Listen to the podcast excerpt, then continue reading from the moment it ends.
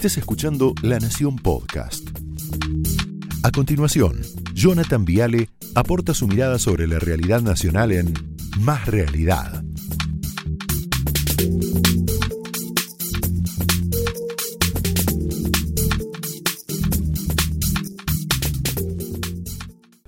Yo pensaba, ¿no? ¿Con qué palabra podemos definir al, al gobierno de Alberto y al gobierno de Cristina? En una palabra, para no aburrirlos mucho, una palabra. Y yo creo que la palabra que mejor sintetiza estos ya 24 meses, parecen 80, mira, es prohibido. Para mí esta es la palabra, ¿no? Prohibido. Este es un gobierno que básicamente prohíbe cosas. Prohibido comprar dólares, prohibido comprar pasajes en cuotas, prohibido importar, prohibido ir a la escuela, prohibido circular, pro- prohibido todo. Está todo prohibido. O sea, es un gobierno castrador, te diría. Viste que la función de la política es solucionar problemas de la gente. Y la función de este gobierno es entorpecer la vida de la gente, es al revés. Y acaso la prohibición que más le obsesiona es este tema de los dólares. ¿No? Yo me acuerdo cuando el presidente dijo, los dólares no son para producir, nos retaba, ¿no? Los dólares no son para guardar, mira cómo lo decía. Y así construimos esta lógica de la economía. Una economía que ya no promueve más la especulación y quiere que el dólar deje de ser un mecanismo de especulación, una variable para que algunos acumulen dólares en un país donde los dólares hacen falta para producir, no para guardar. Los dólares no son para guardar. Pocos días después dijo exactamente lo mismo. Tenemos que acostumbrarnos a ahorrar en pesos. Bueno, mira cómo lo decía. Y si uno entendiera de una vez por todas que la Argentina tiene que hacer un ejercicio como sociedad para entender que tenemos que fortalecer nuestra moneda, tenemos que cuidar nuestro peso, tenemos que acostumbrarnos a ahorrar en peso y dejar los dólares para la producción. Qué linda decirle a tu jefa, ¿no? Yo me acuerdo también cuando Martín Guzmán, el ministro de Economía, nos manda a todos a ahorrar en pesos. Dice esto, ¿no? Mirá, ahí lo tenés, Guzmán. Necesitamos restaurar un mercado para que se pueda ahorrar en pesos. Muy parecido a lo que decía Cristina, ¿te acordás cuando era presidenta que los retaba a todos? Mandaba a su gabinete a vender los dólares, mirá. y del cambio cultural. Quiero decirle, si me está escuchando Víctor Hugo Morales, no sé si estará en el programa, que he decidido que voy a poner mi plazo fijo, mi plazo fijo en pesos. Espero, espero, espero, espero que usted también cumpla la palabra y ponga los suyos en, pesos también. Y de paso dirigirme a todos amigos, compañeros y funcionarios que tengan algunos dolarcillos en plazo fijo.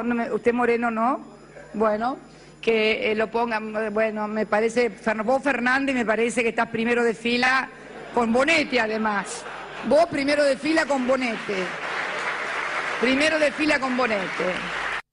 Estaba mirando el, el miedo que le tenía Moreno a Cristina. Viste Moreno se hace mucho el macho con las mujeres, pero con Cristina. Bueno, en el mismo sentido, Culfas dijo este fin de semana algo muy lindo. Hermoso, Matías. Mirá, el que viaja al exterior no es pobre. El que quiera ir, que se lo pague. O sea, el que viaja rico, es opulento, es burgués, capitalista, cheto, garca, qué sé yo. Ergo, la clase media que se joda. Bien, Matías, muy bien. En un capo. La clase trabajadora que se joda. El matrimonio que ahorró un año entero para viajar a Brasil, que se joda. No hay dólares. Para la clase media no hay dólares. Ahora, uno piensa, ¿no? ¿Desde qué lugar ellos te prohíben a vos acceder a los dólares? Y yo pienso desde un lugar muy cómodo. Porque la plana mayor del kirchnerismo está forrada en dólares.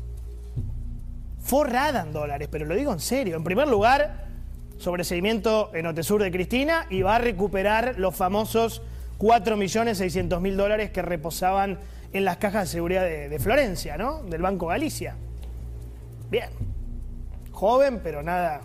4.600.000. Bien. En segundo lugar, recordar que Máximo Kirchner, el otro niño, ya no tan niño, declaró ahorros por 2.800.000 dólares. Ahí solo ya tenés cuánto, 500 millones de pesos, ¿no? 560 millones de pesos. En tercer lugar, recordar que Martín Guzmán, el que nos reta, no este Martín, el otro, ¿no? también tiene sus dólares de alguna manera. Mirá. Ni siquiera usted tiene sus propios ahorros en pesos porque los tiene en dólares. ¿De qué manera se puede transmitir este mensaje cuando la gente solo busca cuidar el dinero que tiene y que ya le ha afectado la inflación? Buenas noches, Cristina. Bueno, gracias por las preguntas. Eh, en primer lugar, en cuanto a lo personal, eh, te cuento que yo viví eh, aproximadamente 12 años en Estados Unidos y la declaración jurada que, he presentado justamente corresponde al periodo en el cual estaba viviendo en Estados Unidos, en donde tenía mis ingresos en dólares. bueno, esa es la realidad. más allá que eso, lo que sí está ocurriendo este año ¿Que los va a vender a los dólares? Los activos en pesos. Disculpe. ¿Los va a vender a los dólares? Disculpe. No llegué a escuchar. ¿Me puede repetir la pregunta, por favor? No, me, decía que la declaración corresponde a Estados Unidos. ¿Piensa vender esos dólares para pasarlos a pesos?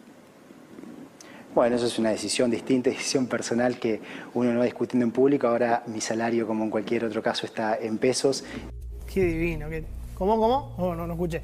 En cuarto lugar, recordar que Pese, Miguel Ángel Pese, presidente del Banco Central, también tiene sus dolarcilios, ¿no? 258 mil, de los cuales 200 mil están en efectivo capo. Pero lo que quiero decir es que esto es el blanco. Esto es el blanco. ¿Qué pasó en las últimas horas? Justo apareció el procesamiento de Macri, son, de manual. Aparecieron las fotos de los famosos bolsos que se usaron en la causa cuadernos. Por eso vino Diego. Lo que estás viendo son las imágenes que estaban en el iPhone de Roberto Barata, el viceministro de Julio De Vido. ¿Ves los bolsitos? Con los dólares y todo, mira. ¿Quién se las había mandado? Hilda, la esposa del chofer, ¿te acordás de Centeno, Oscar Centeno, el que llevaba la plata? Mirá qué lindo mensaje de WhatsApp. Le mandó Hilda a Barata. Ahí está. Oscar decía que estos bolsos traían los dólares robados de una cueva y que usted le daba migajas, qué rata. Estos son algunos de los bolsos, le pone, ¿no? Y le manda la fotito. Y después le dice, ¿cómo un chofer de un viceministro puede hacer tanto. Tanto es llevar y traer bolsos. Llevar y traer bolsos. ¿Vos te das cuenta cómo funciona la cosa en la Argentina? Nadie puede tener dólares, salvo ellos. Prohibido ahorrar en dólares, prohibido importar, prohibido tarjetear, prohibido pagar en cuotas, pero no se metan con sus dólares porque se pudre todo mal.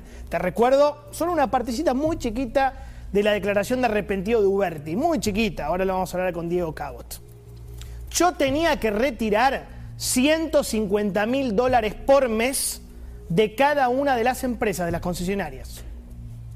Los bolsos con dinero se entregaban en Olivos, en Casa Rosada y en el despacho del presidente y a veces en el domicilio de Julio Devido. ¿De qué bolsos habla? Pongamos de vuelta la foto, por favor. Estos bolsos.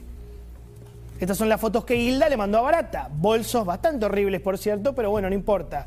Corruptos con mal gusto, pero sirven para llevar y traer. Un bolso azul, un bolso negro, que viajaban desde algunas empresas, contratistas del Estado, a Olivos, a Casa Rosada, a Juncal Uruguay, como están en los cuadernos. Mirá lo que decía Aníbal Fernández en Twitter. Qué mal que envejeció esto, por Dios. El escrito es una fotocopia, pero va de suyo, que los cuadernos no aparecen porque no quieren que se perite la fecha de su escritura.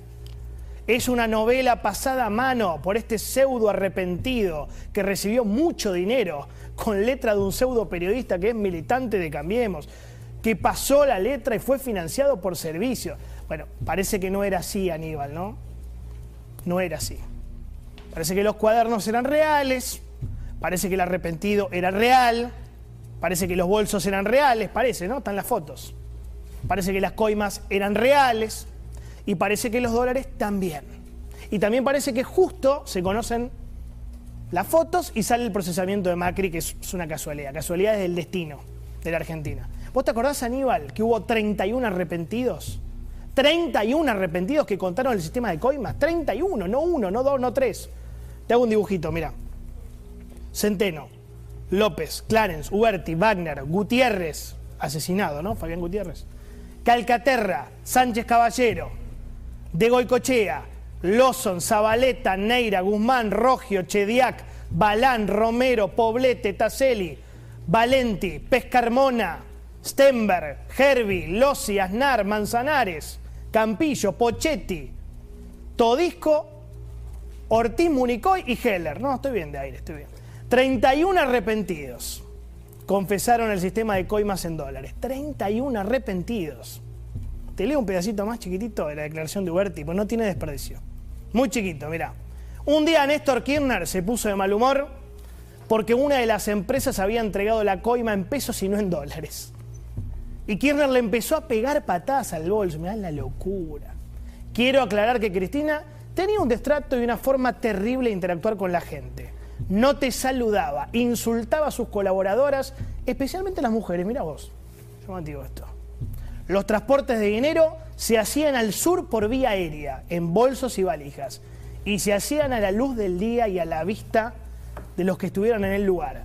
Esta cuestión, dice Huerti, arrepentido, no era ajena a la señora de Kirchner, que presenciaba los transportes. Ah, pero Macri.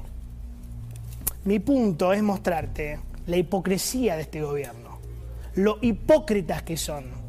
Si vos ahorrás en dólares, sos un cipayo, antipatria, gorila, cheto. Ellos tienen dólares, son ahorros antiguos, cositas. Vos viajás, sos un miserable, sos de lo peor, egoísta. Ellos viajan, son personal estratégico.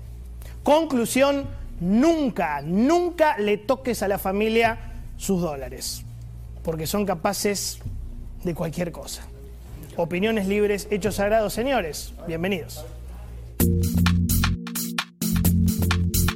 Esto fue Más Realidad, un podcast exclusivo de La Nación.